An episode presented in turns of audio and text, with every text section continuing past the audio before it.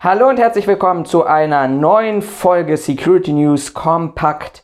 Eure Informationen über die Sicherheit in dieser Woche. Und wir sind schon in der Kalenderwoche 26 angekommen. Ja, so schnell kann es gehen, auch in 2020. Und starten wir gleich mit einer Nachricht, die ich letztes Mal in der letzten Folge mehr oder weniger ans Ende gepackt habe und wo ich eure Meinung von hören wollte. Und zwar zu dem, ich habe es mal Sozialexperiment genannt, in Seattle mit der autonomen Zone, wo es darum ging, die Fragestellung, naja, kann ein Bereich ohne Polizei funktionieren? Möglicherweise hat es in dieser Woche die Antwort darauf gegeben, möglicherweise auch nicht, da streiten sich so ein bisschen die Geister. Jedenfalls ähm, wurde am 21. ein Toter aus der autonomen Zone gemeldet. Die Polizeikräfte und Rettungskräfte, die dort hinein wollten, sind offensichtlich von Demonstranten behindert worden. Wie kam es zu diesem tragischen Ereignis? Naja, man hatte ähm, in der autonomen Zone gefeiert, wie überall in den USA, offensichtlich ein Feiertag gewesen. Und man hatte dort ähm, ja auch Feuerwerk zum Einsatz gebracht und ein junger Mensch, ein Jugendlicher, so berichtet beispielsweise die Washington Post, habe mit einer scharfen Waffe geschossen in die Luft. Der nachher Tote sei dann mutmaßlich auf ähm, diesen jungen Menschen zugegangen, hätte ihn versucht daran zu hindern, weiter in der Luft ähm, herumzuballern und zu schießen. Tja, und offensichtlich gab es daraus praktisch dieses tragische Ereignis. Wäre das passiert mit Polizei, wäre es passiert ohne Polizei? Ich glaube, die Fragestellung erübrigt sich so ein bisschen, weil wir nicht die Motivation kennen, warum dort jemand in die Luft geschossen hat. Hätte er es auch gemacht, wenn die Polizei zumindest in einer Wahrscheinlichkeit in der Nähe vor Ort gewesen wäre oder nicht. Wir kennen es hier beispielsweise aus Silvester in Berlin. Auch dort bin ich mir nicht immer sicher, wann mit Schreckschuss geschossen wird und wann mit scharfer Munition geschossen wird. Also von daher, hm, meine persönliche Einschätzung hätte auch ähm, mit Polizei passieren können. Wir sind mal gespannt, was aus diesem Experiment wird. Dann zurück nach Deutschland. Eine traurige Nachricht aus Halle, denn dort ist ein Sicherheitsmitarbeiter diese Woche bei dem Bestreifen eines Einkaufszentrums ähm, angegriffen worden und nicht nur er ist angegriffen worden, auch sein Diensthund, den er mitgeführt hat.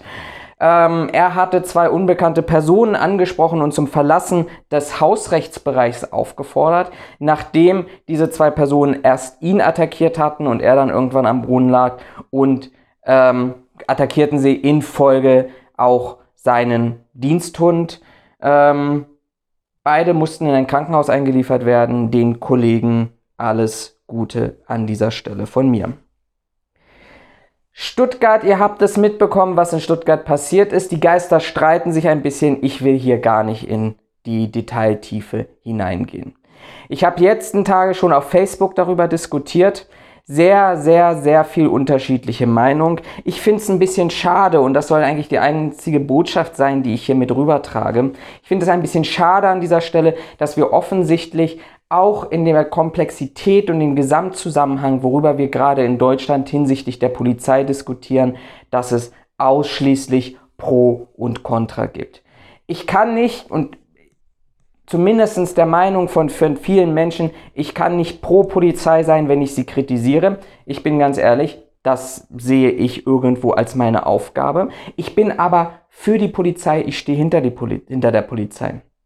Aber ich glaube, in einer Demokratie muss es zwangsläufig möglich sein, bestimmte Sachen auch zu diskutieren und kritisch zu betrachten.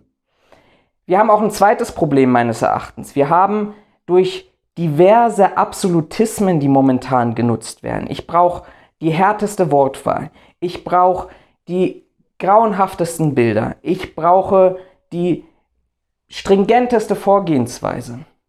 Alles das führt meines Erachtens momentan wirklich dorthin, dass wir eigentlich den Kern dieser Diskussion verlieren.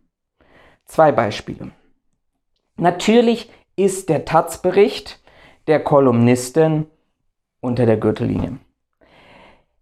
Er ist nicht lesenswert, er ist eigentlich auch nicht diskussionswert, weil es ist ein Bericht von, ich weiß nicht wie viel Millionen tagtäglich rausgehen. Ein einziger Bericht, der wahrscheinlich gar nicht diese Aufmerksamkeit bekommen hätte, wenn ein Horst Seehofer beispielsweise nicht öffentlich und Klammer auf, das sollte man mal in dieser ganzen Diskussion mal betrachten, bei der Bild-Zeitung ankündigte, dass er diesem unseriösen Blatt eine Strafanzeige erstatten will gegen diese Kolumnistin. Bei der Bild-Zeitung, dem seriösen Medien, was wir überhaupt aus dem Axel Springer Verlag haben in Deutschland. Das sei aber mal dahingestellt. Also er inszeniert sich an dieser Stelle schon wieder medienwirksam, dass er Anzeige erstattet.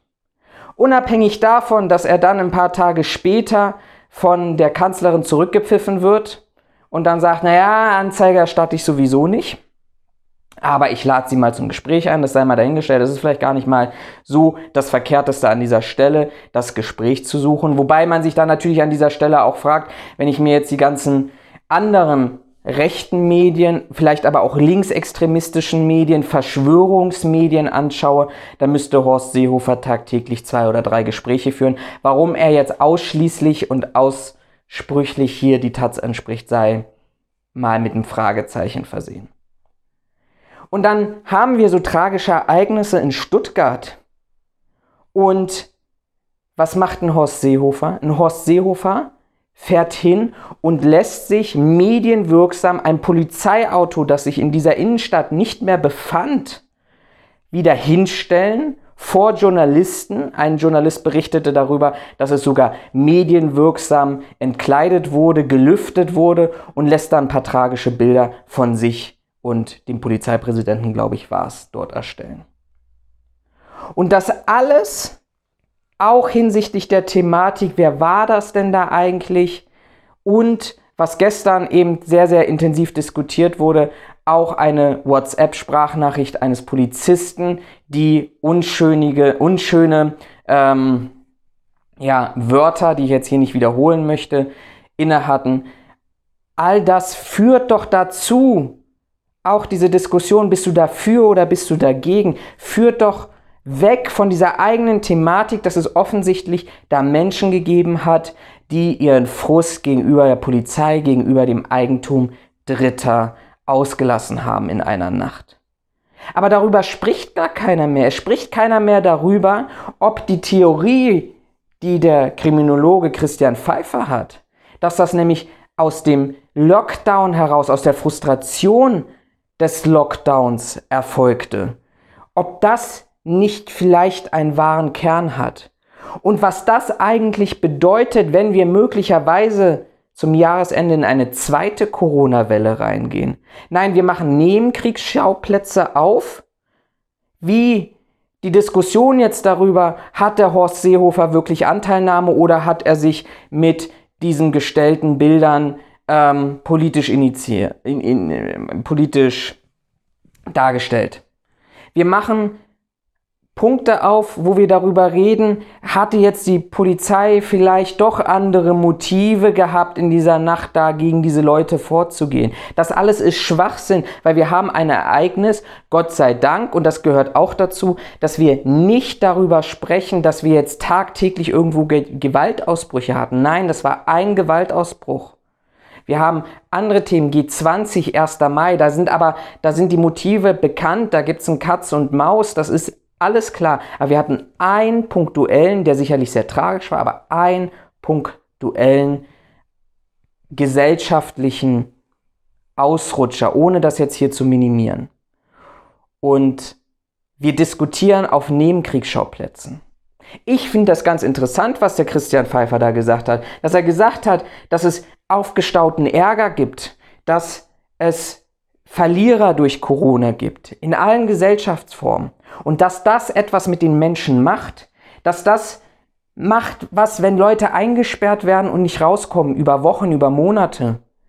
Und dass dann irgendwie der kleine Funken am Pulverfass ausreicht, um die Explosion, den Ausbruch herbeizuführen. Und darüber sollten wir an dieser Stelle sprechen. Wie können wir das in Zukunft verhindern mit dem Ziel, unsere Polizeibeamten zu schützen, dass es so etwas nicht passiert. Und nicht darüber reden, ob ich jetzt dafür bin oder dagegen die Polizei bin, ob das jetzt nun clever war von Horst Seehofer oder nicht, ob man die Pressefreiheit mit einem Taz-Artikel einschreibt. Das muss man an anderer Stelle diskutieren. Hier müssen wir jetzt darüber sprechen, wenn wir eine zweite Welle haben, was können wir besser machen? Das ist Fehlerkultur. Und deshalb habe ich gestern auch geschrieben und gesagt, ich finde das gut. Ich finde das sehr gut, dass die Polizei sich hinstellt und sagt, ja, wir hatten einen in unseren Reihen gehabt, der so eine Sprachnachricht versendet hat. Und das ist Transparenz. Und darüber können wir reden und daraus können wir lernen. Aber nicht darüber, uns jetzt gegenseitig hier anzugreifen, weil man nur dafür oder dagegen sein kann und wenn man Kritik äußert, ist man automatisch dagegen. Eine Demokratie und seine Staatsorgane müssen andere Ansprüche an sich selber haben als gegenüber einem Bürger, einem Dritten. Wir brauchen auch eigene Ansprüche. Wenn ich jetzt lese beispielsweise diese Woche, dass es offensichtlich geschafft hat, ein ehemaliger Mitarbeiter einer Geldtransportfirma in Paderborn, ähm, seinen Kollegen nach seinem Ausscheiden weiterhin seine Tourenpläne zur Verfügung zu stellen, zu sagen, wo hast du welche Geldsummen, wo hast du die besten Angriffsmöglichkeiten und man es nachher auch schafft, diesen Geldtransporter zu überfallen, 5500 Euro erbeutet, dann müssen wir auch für uns selber darüber reden, wie gehen wir eigentlich mit solchen Informationen aus. Schaffen wir die Sicherheit, die wir unseren Kunden versprechen. Das ist jetzt hier ein anderer Fall, da ist das Geld versichert. Da müssen wir uns eher fragen, schaffen wir für genügend Sicherheit für unsere eigenen Mitarbeiter. Aber das Denken darüber, wenn jemand ausscheidet, der vielleicht über Jahre oder Wochen diese Tour gefahren ist, dass sich danach vielleicht was verändere. Ich glaube, das Denken, und das spielt in allen Rollen, eine, in allen Funktionen eine Rolle, das Denken fällt uns allen momentan extrem schwer. Ja, wie komme ich jetzt von Deutschland nach Österreich? Ich versuche es mal mit einer schlechten Überleitung beziehungsweise gar keine Überleitung. Aber auch hier in Österreich offensichtlich ein polizeilicher Datenskandal. Ich habe darüber berichtet, dass wir mit Brandenburg, mit diversen Vereinen, die jetzt vom Verfassungsschutz beobachtet werden, auch hier illegale Datenabfragen bei der Polizei gehabt haben. Und das gleiche soll auch offensichtlich in Österreich passiert sein, nur angeblich laut dem Angeklagten vor Gericht mit einer anderen Motivation. Die Motivation soll hier gewesen sein, dass er Personenabfragen für eine Liechtensteiner Sicherheitsfirma ähm, gemacht hat, für die er nebenbei gearbeitet hat und da in die polizeilichen Systeme hineingeschaut hat. Ähm, Ziel war es von, von, über Mitarbeiter, die bei der Begleitung von Geldtransportern eine Bestätigung ihrer Unbescholtenheit, bei uns würde man sagen, ihrer Zuverlässigkeit brauchten. Er sagte vor Gericht, das war kein illegales Handeln. Wir sind mal gespannt, wie der Prozess ausgeht. Auch letzte Woche habe ich darüber berichtet, dass ja der Senegalese mit seinem Anwalt vor dem Bundesverfassungsgericht zieht, ähm, hinsichtlich eines Ereignisses aus dem Jahre 2017, glaube ich, war es, ähm, in der Ankerunterkunft in Bamberg. Und Bamberg stand diese Woche schon wieder in den Schlagzeilen. Eine Flüchtlingsorganisation hatte auf äh, ihrer Internetseite ein Handyvideo veröffentlicht, das aus dem Februar 2019 stammen sollte. Auf diesem Video ist zu sehen, wie Sicherheitsmitarbeiter einen Geflüchteten am Boden festhalten, ähm, wobei dann einer der beiden Sicherheitsmitarbeiter, nein, einer der Sicherheitsmitarbeiter dabei unvermittelt mit dem Knie in Richtung des Kopfes des Geflüchteten ähm, getreten hat. Ich finde das alles ein bisschen schade, weil wir haben hier wirklich, wirklich, wirklich Ereignisse, die irgendwie immer und immer und immer wieder sich wiederholen und das auch in den Statements. Also es verändert sich ja da draußen nichts. Es verändert sich nichts. Reaktion. Ich, ich, ich kann mal vorlesen, der, der, der Geschäftsführer der dort betroffenen Sicherheitsfirma reagierte darauf und sagte, man bearbeite den Vorgang selbstverständlich intern auf. Je nach Ausgang der Ermittlung schließe man personelle Maßnahmen nicht aus. Weitere Angaben will er wegen laufender Ermittlungen nicht machen. Ja, das ist aber etwas, was wir immer hören. Das haben wir im Harz gehört, das haben wir aus Nordrhein-Westfalen gehört, das haben wir aus Berlin gehört, als die junge Mutter ihr Kind verloren hat, weil der Sicherheitsmitarbeiter nicht die Feuerwehr rufen wollte. Das hören wir aus Bamberg. Ich weiß jetzt nicht zum wievielten Male. Bamberg hat ja auch den ein oder anderen Skandal in den letzten Jahren gehabt. Und es das heißt immer, wir bereiten das auf und am Ende des Tages rollen da vielleicht zwei, drei Köpfe und dann war es das. Ich finde das sehr, sehr schade, dass man es nicht schafft, hier tatsächlich in irgendeiner Art und Weise wirklich mal Veränderung in diesem Bereich hervorzurufen.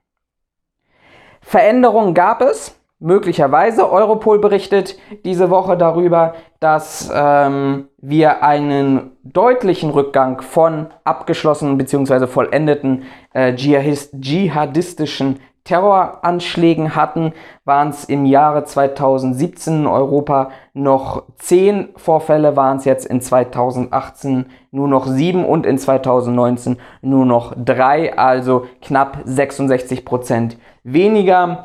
Ähm, gescheiterte Anschläge waren es 2019 4 und ähm, insgesamt wurden in Europa 436 Tatverdächtige festgenommen.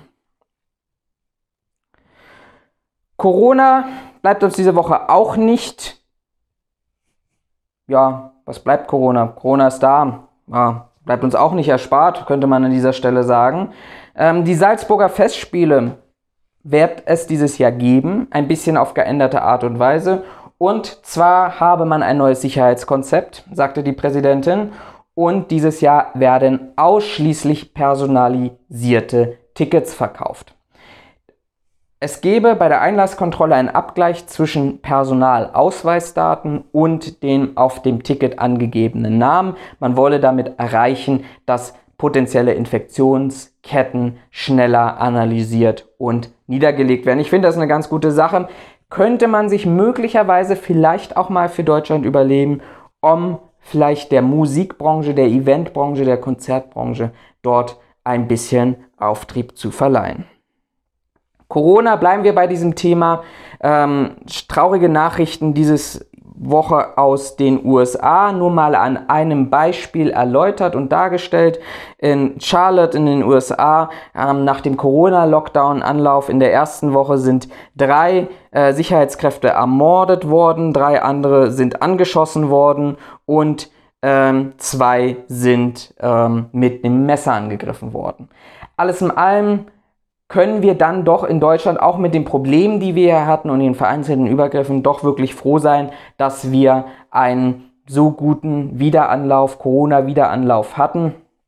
Ähm, das ist nur eins, ähm, ein Ereignis, aber auch dort vielleicht auch mal ein bisschen so die Parallele Richtung ähm, ähm, Stuttgart zu ziehen. Auch dort spürt man offensichtlich gerade eine gewisse Aggressivität und diese Aggressivität ist halt in dieser Art und Weise so stark eskaliert worden. Abschließend mit einer Meldung, die mich wirklich, wirklich sehr überraschte aus der Bild-Zeitung von gestern, also vom Freitag.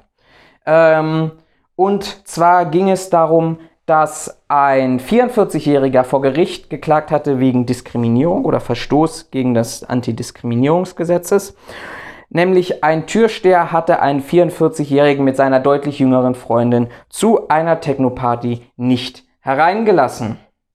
Ähm, die Richterin bestätigte jetzt diese Handlung des Türstehers und zwar mit der Begründung, bei derartigen Disco-Veranstaltungen steht nicht allein die Musik im Vordergrund, sondern das gemeinsame Feiern. Das Gelingen einer solchen Veranstaltung hängt damit entscheidend von einer gelingenden Interaktion unter den Gästen ab. Daher ist eine Auswahl der Gäste, um einen gelungenen Abend zu gestalten, vernünftig, um den Interessen der Gäste und des Veranstalters gerecht zu werden. Ich hoffe an dieser Stelle, ich bin euch wieder mit diesen Security News kompakt gerecht geworden. Schreibt das in die Kommentare, gebt uns einen Daumen auf YouTube, auf Spotify, Telegram, Instagram, wo auch immer ihr das seht. Bleibt gesund und vor allem bleibt sicher. Ich wünsche euch eine schöne Woche. Bis zum nächsten Wochenende.